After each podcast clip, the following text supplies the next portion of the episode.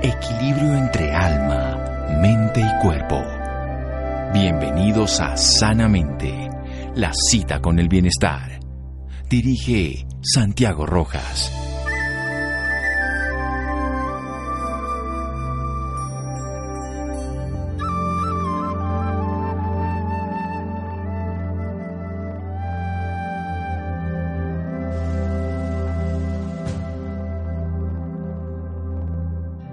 Es más fácil ser genial que tener sentido común. Jacinto Benavente.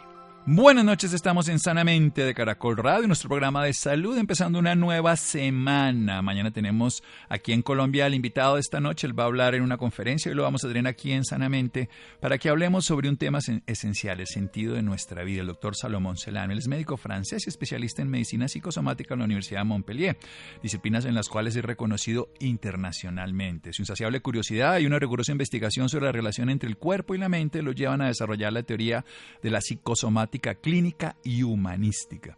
Y esto divulgándolo desde ya desde el año 2000 con la publicación de su libro Orígenes y Prevención de las Enfermedades, Mente y Cuerpo. Vamos a hablar con el doctor Salomón Senam, a quien saludamos. Buenas noches, doctor Senam, y muchas gracias por acompañarnos. Buenas noches a todos. Bueno, la primera pregunta va como en la vía contraria. ¿Por qué el ser humano ha disociado la mente de su cuerpo? Como que el instrumento y el instrumentador son agentes separados para poder llegar a unificarlos en su teoría, doctor Selam. Creo que es la historia general de la medicina desde el tiempo muy, muy, muy, muy lejos y había dos escuelas. La escuela más filosófica en griega, es decir, con Sócrates, por ejemplo, él dice siempre, el, alma es más importante de, todo. Hay un lazo entre alma y cuerpo, pero hay en la historia los médicos de antes, ellos um, están más uh, um, concernados con el síntoma, es decir, la obsesión de un médico es el síntoma. Y tenemos ahora un montón de medicamentos, de tratamientos anti algo antiinflamatorio, antimitótico, antidepresivo, es decir, es aislar el síntoma y aislar también el, eh, la mente del, cuerpo. Y la psicosomática es su nombre, eh, psico, es decir, todo lo que pasa a nivel de la mente, y el cuerpo somático, es decir, todo que va a influir también a la vez la mente o ser influido por eh, la mente.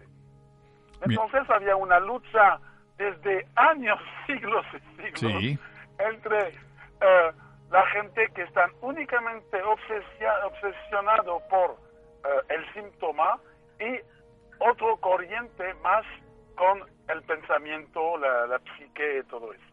Y ahora, ahora es segurísimo, según la experiencia clínica, que hay una influencia. No podemos ahora regatear si crees únicamente en el síntoma, no podemos eh, eh, ir más directamente a la, mejora o la curación. Si vamos al síntoma, vamos a tener el paciente toda la vida manejándole el síntoma. Si damos un analgésico, quitamos el dolor, pero no el problema. Un antiácido, quitamos la acidez, pero no la tensión emocional que no le permite mejorarse frente a ese proceso. Vamos a hacer un pequeño corte, doctor Salomón Selami. Vamos a desarrollar durante el resto del programa toda su forma de ver la relación mente-cuerpo dentro de esta estructura de valor que es el sentido de la vida, el significado, el propósito, el para qué existimos como seres humanos y sobre todo en este caso cuando nos enfermamos. Seguimos en un momento aquí en Sanamente de Caracol Radio con el doctor Salomón Selam, médico francés especialista en medicina psicosomática de la Universidad de Montpellier. Seguimos en Sanamente de Caracol Radio. Síganos escuchando por salud. Ya regresamos a Sanamente. Bienestar en Caracol Radio. Seguimos en Sanamente.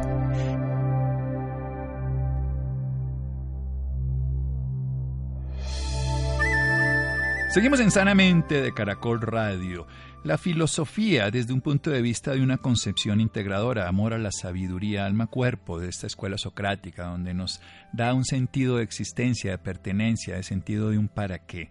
Mientras que otras corrientes ven la vida desde una perspectiva biológica, simple y llanamente relacionado con lo que ocurre en su cuerpo, en la forma, en lo somático.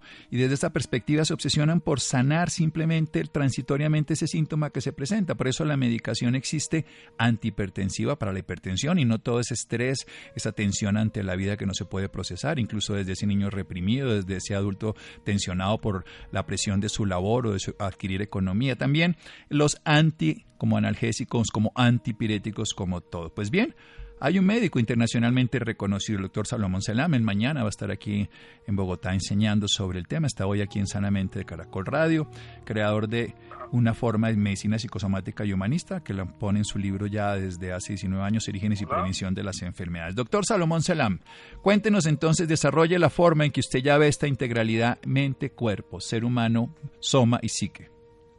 Eh, la medicina psicosomática es un una disciplina que hace más de, al mismo nivel que Freud, es decir, más de 100 años ahora, hay una parte de los psicoanalistas que han estudiado los eh, problemas, los problemas del cuerpo, las enfermedades. Por ejemplo, hay una escuela, se llama la Escuela de Chicago, en los años 50. Hay diferentes médicos que han estudiado todos estos factores. Y finalmente, hoy con la investigación, con la investigación clínica al nivel de las consultas, eh, podemos decir que hay una influencia. Pero quiero decir algo muy importante para eh, la, gente que nos escucha. Eh, hay algo importante, es decir, si yo estoy enfermo, voy a ver el médico, me da un tratamiento y todo funciona bien, no vale la pena de hacer una psicoterapia para explorar todo eso. Entonces, yo, mi clientela o eh, mi, investigación clínica es siempre con casos, con fracasos o recaídas. Es decir, eh, un paciente va a ver un médico o un terapeuta y no funciona o hay recaídas a lo largo del tiempo. Entonces, cuando hay un fracaso, eh, quizás hay elementos psíquicos al eh, origen de este síntoma. Y entonces todo nuestro trabajo es explorar la historia general del paciente para ver cuál es el bloqueo. Que generalmente vamos a encontrar, perdón, vamos a encontrar un bloqueo emocional escondido, tapado y a veces hace años y años y años. Muy bien. Y la expresión de esta emoción bloqueada es el síntoma. Es, es decir, para resumen, detrás cada síntoma hay una historia emocional bloqueada. Bueno, detrás de cada síntoma hay un dolor que no se ha expresado correctamente. ¿Cómo hacemos nosotros para saber? Ustedes llegan, pero para que nosotros, que haya unos síntomas que no los expresamos y cómo podríamos de una manera saludable permitirles que se solucionen a través de una expresión, podríamos decirlo natural o por lo menos en este caso terapéutica. El problema es, eh, es una emoción escondida, tapada por el sistema psíquico de protección. Entonces, eh, no sale directamente, no, no podemos eh, llegar a encontrar esta fuente es raro y necesitamos eh, la ayuda de un terapeuta o un especialista. Que se llama una terapia, es decir, tengo, al lugar de ir al médico o al mismo lado del médico podemos tratar a la gente a nivel psíquico y vamos a explorar a nivel emocional todo eso. Y entonces necesitamos ayuda de alguien, se llama terapeuta o médico Sí, una persona formada como el doctor Salomón Selam. Vayamos al tema que nos llama la atención a nosotros precisamente de explorar esto del sentido de la vida. ¿Cómo, ¿Cómo hacemos los seres humanos para acercarnos? Y lo primero, ¿la vida sí tiene sentido? Sí, tenemos un sentido, hay diferentes eh, capas, diferentes eh, pisos. El primer piso es un nivel biológico. El sentido de la vida al nivel biológico es no morir. Es decir, tenemos todos un instinto muy, muy, muy fuerte de vida, como los animales, como las plantas, y eso, el sentido de nuestra vida al nivel biológico arcaico es de sobrevivir a cualquier tema y sobre todo vivir el más largo posible en esta tierra y reproducirnos. Es el sentido biológico. Y eso es muy importante porque nuestra fisiología es una parte de nuestra psicología, eh, decimos, arcaica, tiene que ver con este cemento de sobrevivencia. Y entonces es muy importante de saber eso. Pero la diferencia importante entre animales y seres humanos viene de la, eh, de la, de la infancia, porque nacemos todos inmaduros. Al contrario de los eh, animales, tenemos no sé cuántos años de maduración eh, para llegar a sobrevivir normalmente con, con nuestras funciones fisiológicas. Y de manera independiente y autónoma, lo que está diciendo, ¿no? Que, podamos depender de nosotros. sí. sí, entonces depende de la historia familiar, del contexto emocional familiar, y todo eso va a tintar nuestra psicología. Entonces, el resumen de todo mi trabajo, tenemos dos psicológicas, psicologías. Hay una psicología eh, arcaica, común a todos los seres eh, vivos, y tenemos una psicología más humana porque nacemos inmaduros y la influencia de nuestro, nuestra infancia es muy importante, es todo lo que ha descubierto el señor Sigmund Freud, pero no es únicamente eso. Entonces hay un juego eh, psicosomático entre dos eh, psicologías y a veces la emoción es más psicológica arcaica y a veces más más uh, la psicología clásica freudiana. Bien, entonces hay un conflicto, por decirlo así, entre ese arcaico que compartimos con toda la humanidad, independientemente de la cultura, la religión, el sexo, y una que es más social, relacionado con este caso que somos latinos, que somos eh, de ciertas características culturales, económicas, incluso si somos más de una zona tropical o de una zona donde no tengamos la zona templada, en fin. Esas características, usted, usted siendo francés, lo pregunto de esa manera, porque usted es francés, aunque está ahorita viviendo en Latinoamérica y se la pasa por diferentes sitios, ¿qué tanta diferencia tenemos en esa segunda psicología, personas que nacen en el trópico con personas que nacen, por ejemplo, en este caso, en Europa? Ah, ah, creo que encontré la, la respuesta normal, clásica. he visto una diferencia enorme entre Europa y América Latina. Europa es un inconsciente colectivo muy viejo, con muchos, uh, un superego, es decir, un gendarme interior muy, muy, muy fuerte, y entonces es una historia muy, muy larga, y eso va a tintar uh, de manera fuerte el, la la manera de pensar, la manera de actuar en Europa. Muy rígido. Y al contrario, algo bueno, una buena noticia para los eh, de América Latina. En América Latina es un inconsciente más eh, joven. entonces es muy importante de, ver todo eso porque eh, he visto la curación en América Latina es más rápida más bonita que en Francia o España. Eh, podemos resumir, no sé si estoy eh, claro, si sí. pero hay un inconsciente eh, europeo más estructurado. Muy, muy, muy, sí. sí. muy estructurado.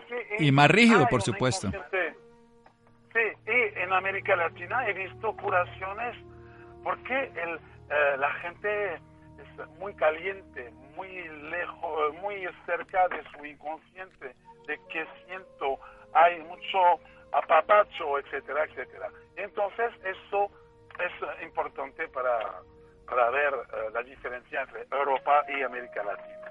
Pues ahí voy, como médico que voy también a otros países y a Europa, lo que uno sí nota la diferencia es que aquí las emociones están a flor de piel y nosotros las expresamos de manera cotidiana.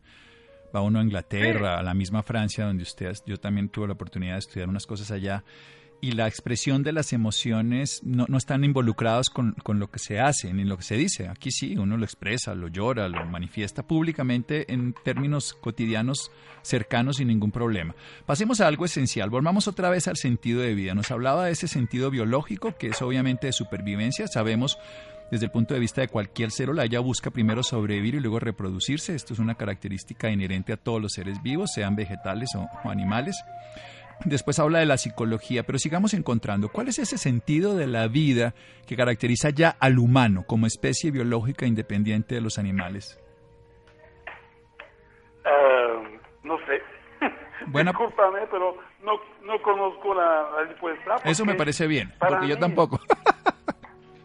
ah, esto, estamos de acuerdo por eso.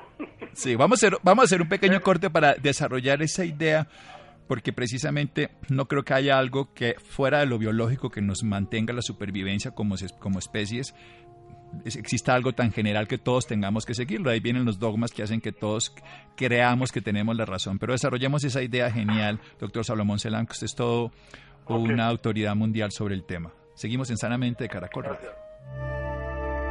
Síganos escuchando por salud. Ya regresamos a Sanamente.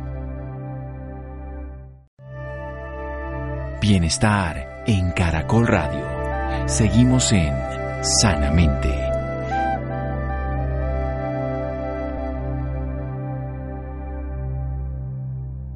Seguimos en Sanamente de Caracol Radio. Es un honor tener al doctor Salomón Selam aquí, médico francés, especialista en medicina psicosomática en la Universidad de Montpellier.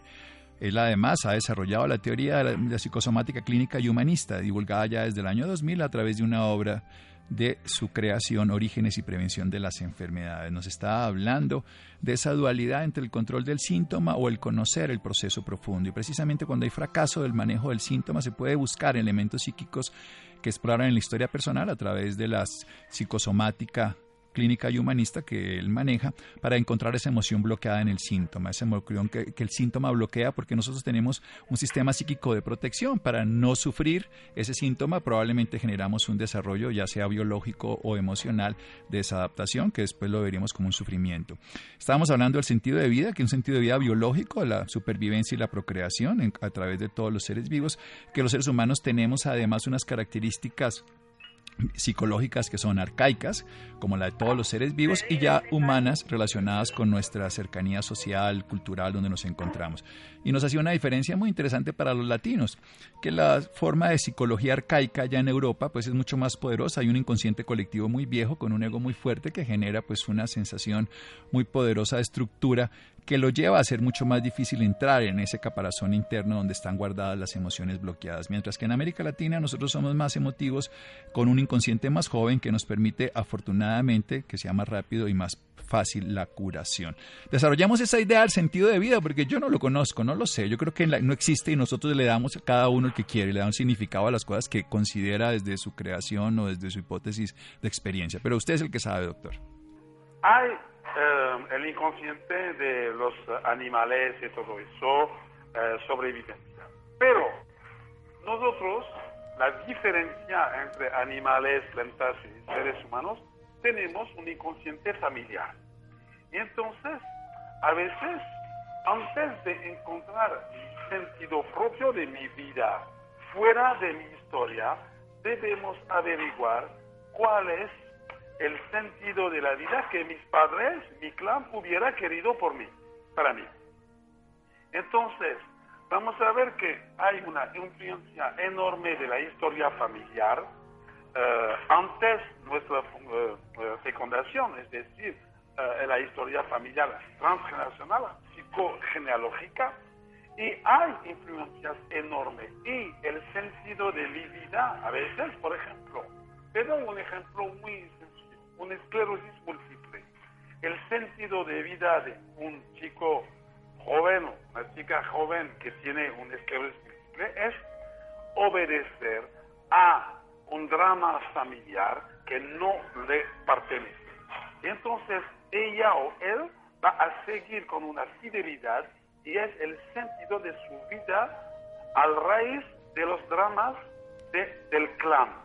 Entonces, para aliviarnos, para curarse, debemos trabajar sobre, e, e, explorar toda eh, la historia familiar para cortar eh, esta fidelidad. Y eh, con esta manera podemos llegar a una mejora, quizás una curación. Entonces, en este caso, mi enfermedad es el testimonio de, de un drama familiar. Y entonces, no, es una parte de mí, es una parte de mi inconsciente. Y para aliviarme debo averiguar todo eso. Para, eh, y el ideal es que cada uno debe hacer este trabajo de exploración para aliviarse de sus memorias familiares antes del desencadenante de una, una enfermedad. Por supuesto, es una medicina preventiva también, no solamente curativa en el caso de ya existir la enfermedad. Doctor Salomón, mm. cuando usted hace una intervención terapéutica, ¿en cuántas sesiones, si se pudiera llamar así, o intervenciones usted genera la posibilidad de que uno descubra, me imagino que es algo compartido entre los dos, lo van descubriendo? Depende. Sí. Depende del motivo de consulta. Si es, por ejemplo, una alergia, necesitamos unas dos sesiones, punto. Uh, un cáncer, una enfermedad crónica, etcétera, se llama una terapia. No es una terapia a largo plazo, es una terapia a corto plazo únicamente para averiguar. Y después, en función, según que hemos encontrado durante la exploración, podemos decir, ok, hay eso como, digamos, decimos un presupuesto eh, teórico, de, pero no podemos decir si es eh, dos, tres sesiones o tres meses o no sé qué. Eh, depende de la persona, del inconsciente de la persona, de la protección de la persona, pero en cada caso es iniciar una terapia. Para mí hablo de terapia breve, es decir, máximo un año eh, por los casos. Y a veces necesitamos menos, uno o dos sesiones, y a veces es un poquito más, depende de la problemática de la persona. Bien, ¿qué tanta participación hay en un paciente ya en, llegar, sí, pero en, en, la solución de este proceso? ¿Cómo se hace ya cuando una persona observa una, una condición infantil, algún patrón familiar que usted dice que uno está fidel, fidelizándose a él y se genera como un patrón que está por encima de nuestra capacidad de transformación? Pero cuando ya lo ve, ¿cómo es la colaboración del paciente y el proceso para transformarlo? El problema, el problema no, hay algo muy importante. Eh, estamos estudiando los, eh, las emociones. Entonces, hay algo que me gusta mucho de la psicosomática. Podemos mentir a nuestra mente, podemos mentir al vecino, etcétera, pero no podemos mentir a nuestro cuerpo. Es imposible. Si tengo un síntoma, es decir, que tengo una problemática emocional. Y entonces no podemos inventar una emoción. Y toda la terapia es de averiguar para ver cuál es el lazo, el hilo entre la emoción escondida y el síntoma. O al contrario, prefiero, porque es la demanda de la gente, es el síntoma. Detrás del síntoma hay una emoción y con la experiencia sabemos que tal enfermedad, tal síntoma, tal tejido tocado, afectado, habla de tal, tal emoción. Es, un, es todo el trabajo hace años y años, es decir, un, un, como si fuera un diccionario de las emociones con los tejidos afectados. Muy bien, o sea, ya tiene una relación que lo ha hecho a través de la experiencia. ¿Se cumplen todos los casos? ¿Hay variables particulares que no lo generan? Hay, eh, por ejemplo, eh, enfermedades agudas, por ejemplo, una gripe, por ejemplo, es una emoción de ayer, es una emoción de hace horas, es decir, hay un mecanismo de protección psíquico, psicosomático, el conflicto es hoy y mañana voy a desarrollar una gripe, por ejemplo, pero una bronquitis es eh, un conflicto hace 15 días y un cáncer de los bronquios es más un año, dos años. Entonces, según la patología, podemos ver, podemos más o menos ver cuándo exactamente a dónde está el conflicto. Y a veces es explorar toda la historia, porque hoy es el desencadenante, pero quizás hay una programación transgeneracional o de la infancia, y todo eso es un, como decimos, una, como una cocina de la psicosomática clínica. Depende esencialmente del motivo de consulta y el del tejido afectado por la enfermedad. El tejido afectado por la enfermedad, por supuesto, también va a hacer que haya otros síntomas que se van generando por el mismo sufrimiento biológico. Aunque usted lo dice de una manera muy bien y quiero resaltar, podemos nosotros mentir, engañar a los vecinos, podemos engañar a la mente, podemos engañar a la sociedad, pero no podemos engañar a nuestro cuerpo. ¿Cómo reacciona el cuerpo? Sí, y eso lo quiero volver a resaltar, imposible engañar a nuestro cuerpo. ¿Cómo reacciona el cuerpo precisamente cuando escondemos las emociones, cuando no las expresamos libremente, sea la tristeza, sea la rabia? Sí, claro tiene un mérito, es hablar del inconsciente, del conflicto como una energía. Entonces, un duelo bloqueado, un duelo bloqueado, una tristeza, es eh, una energía yin, de, eh, y entonces esta energía, no podemos vivir con esta energía toda nuestra vida. Es imposible. Entonces, cuando esta energía está muy, muy fuerte, la intensidad está muy alta, vamos a producir un síntoma tiene que ver con la depresión o la tristeza y vamos a bajar el nivel de la energía gracias al síntoma. Es decir, que el síntoma está aquí para bajar la intensidad del conflicto. Por ejemplo, una tristeza al nivel energético es el pulmón entonces he visto no sé cuántas patologías del pulmón y detrás de esta patología del pulmón, sobre todo alveolos, es un eh, duelo bloqueado a la tristeza. Eh, un enojo, por ejemplo, no estoy bien, tengo un problema con mi familia, con mis hermanos, de herencia o de no sé qué, este enojo va a convertirse en un síntoma de vesícula biliar, porque enojo igual vesícula biliar. Y voy a darte la última búsqueda eh, que encontré hace dos años sobre el enojo, las patologías del ojo, es decir, el enojo en el ojo. Es una manera de funcionar. Muy fácil de verlo. Sí. Ríes, sí, puedes ríes, pero he visto curación de degeneración macular con el enojo. Sí, Sí, tengo dos, tres curaciones de degeneración macular con el, enojo en el ojo. Es decir, es un enojo que no puedo expresar porque el enojo tiene que ver con mi marido, tiene que ver con mi hermano, mi padre, etcétera, entonces mi pareja, entonces no puedo no puedo expresarlo y este enojo va a convertirse con un síntoma de ojo. es una locura, pero encontré esto, es una locura. Y ahora cuando hay una degenerencia macular o una patología macular, a veces muy grave, no hay curación, vamos a buscar el enojo. Es decir, el enojo, detrás del enojo hay una injusticia. ¿Cuál es mi injusticia? Por ejemplo, es un clásico ahora, es un clásico, sí, pero me, me, parece, me parece una postura que como es ver al ser humano integral, no solamente ver la mácula como un punto de vista del sistema nervioso que observa lo central, lo puntual, lo específico en la mirada, sino una incapacidad de ver algo y que nos puede llegar a lesionar también el ojo.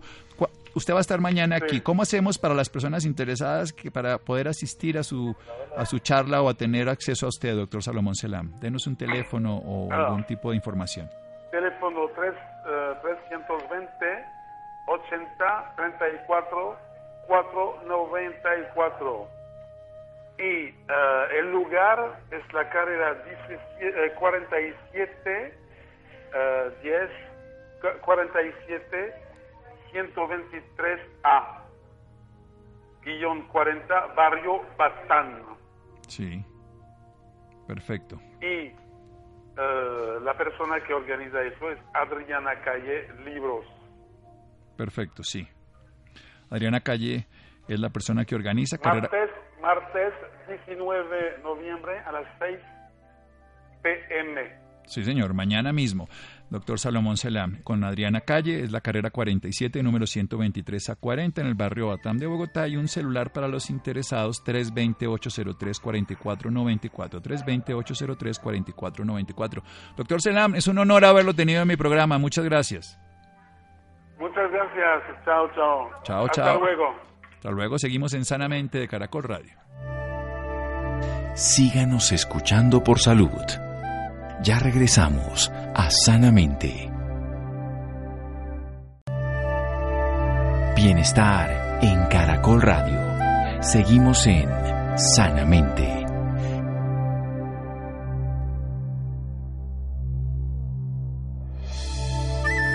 Seguimos en Sanamente de Caracol Radio. Escuchamos al doctor Salomón Sellán. Mañana va a estar a las 6 de la tarde en el Batam.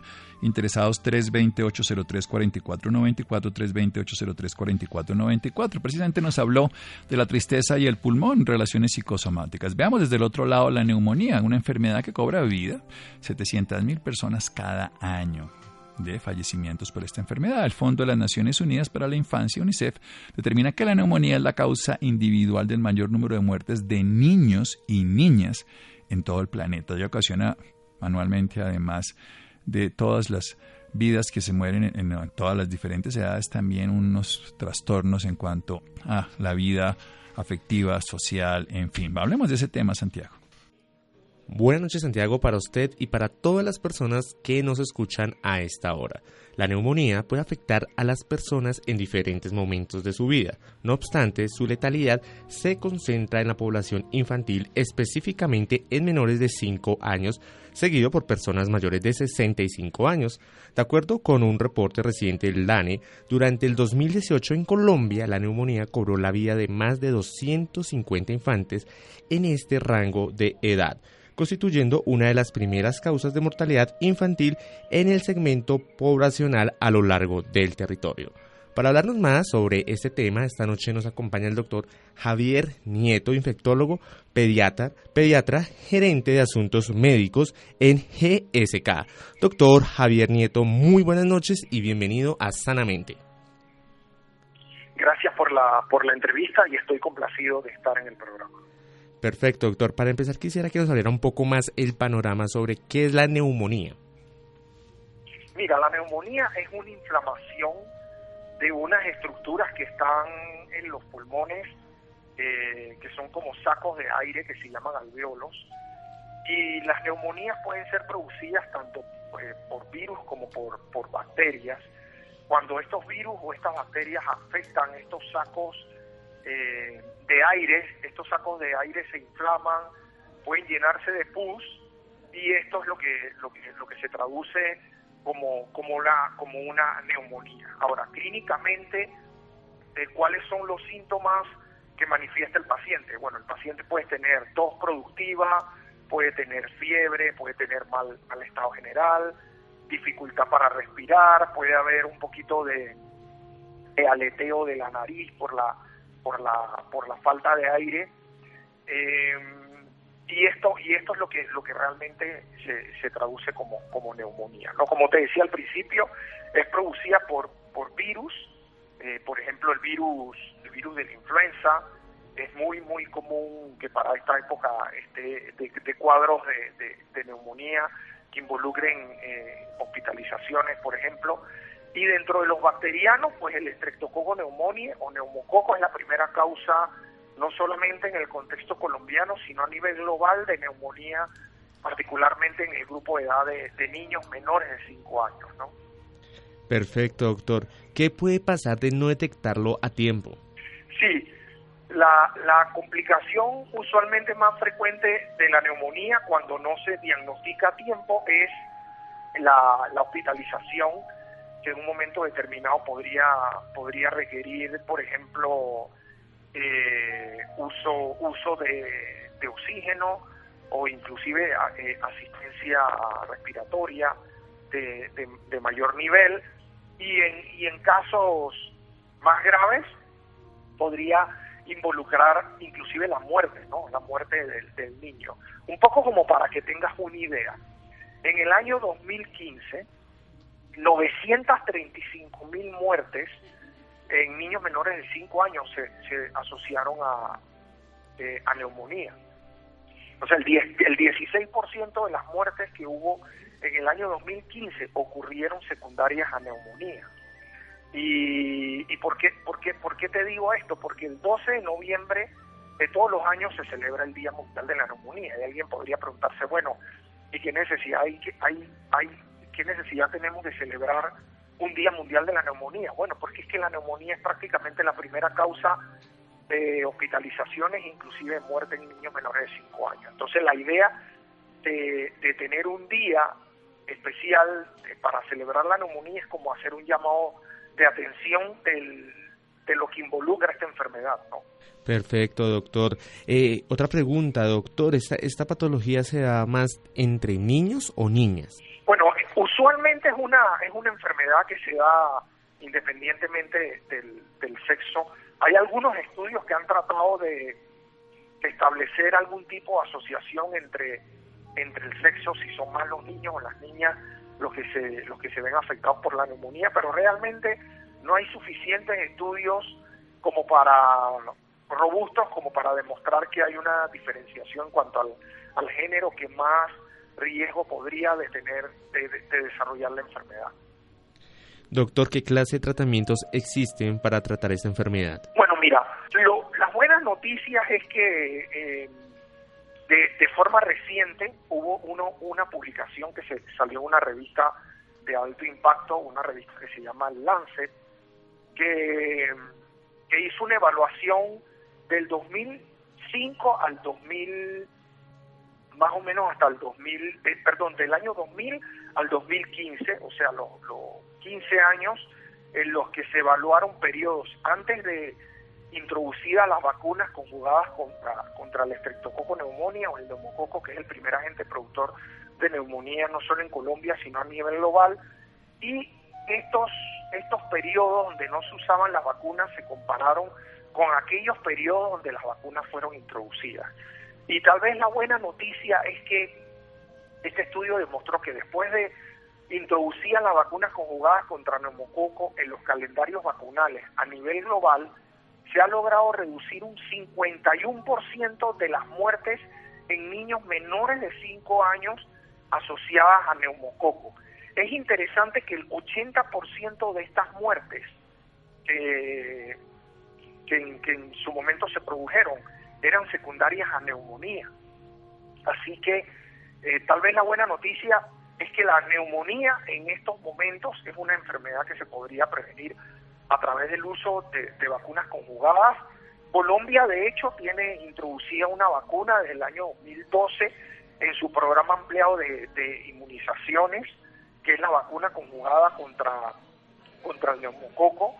Eh, este, básicamente, Colombia, de hecho, tiene uno de los esquemas de, de vacunación más completos de, Latinoamérica. Tiene alrededor de 21 vacunas incluidas dentro del programa que previenen alrededor de 26, de 26 enfermedades y una de las vacunas que está incluida dentro del programa es la vacuna conjugada contra el neumococo.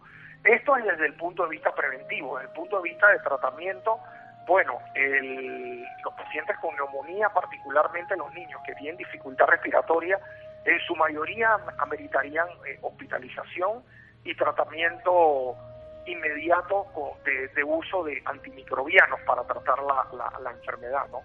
Entonces, por eso tal vez es importante no llegar a, a esa etapa de, de, tenerle que dar tratamiento a un niño, si en este momento el Ministerio de Salud ofrece de forma gratuita una herramienta efectiva para lograr eh, mitigar o reducir la posibilidad de, de, de, sufrir cuadros por neumonía, ¿no? particularmente en los niños. Doctor, ¿cuáles son los síntomas que nos ponen en alerta? Los síntomas que nos ponen en alerta son de fiebre, malestar general, eh, dificultad respiratoria, aleteo nasal. En ocasiones, por ejemplo, el niño podría tener, por ejemplo, las, los, los dedos de, de las manos azulados por la falta de oxígeno. Y sin duda alguna, estos son signos que se considerarían de alarma eh, y requerirían atención médica inmediata. Perfecto, doctor. ¿Qué consejo le puede dar a nuestros oyentes sobre este tema? El, el principal consejo es aprovechar la oportunidad eh, de vacunar. Como te digo, hay herramienta, hay una herramienta que nos permitiría prevenir la, la enfermedad por neumonía, viral a través de la vacunación contra la influenza y bacteriana a través de la vacunación contra el neumococo. Y tal vez la buena noticia es que ambas herramientas son ofrecidas de forma gratuita por el sistema de salud colombiano. Así que padres de familia no desaprovechen la oportunidad de brindarle esa protección a tu hijo.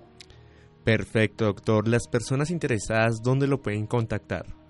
Bueno, eso va a estar bastante difícil porque me estás llamando a Panamá. Yo soy infectólogo pediatra, soy panameño y radico aquí en Panamá.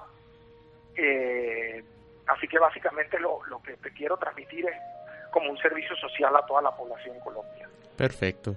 Doctor Javier Nieto, gracias por esta información y por acompañarnos esta noche en Sanamente. Agradecido por la entrevista, muchas gracias. Muy bien, muchas gracias. Llegamos al final de Sanamente. Gracias a Jonathan, a Laura, a Ricardo Bedoya y a Rodríguez, quien con voz en el camino con Ley Martin. Caracol piensa en ti. Buenas noches.